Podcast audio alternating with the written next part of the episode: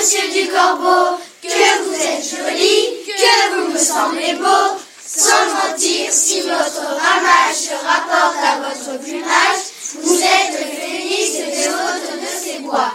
À ces mots, le corbeau ne se sent pas de joie, et pour montrer sa belle voix, il ouvre un large bec et laisse tomber sa proie. Le renard s'en saisit et dit,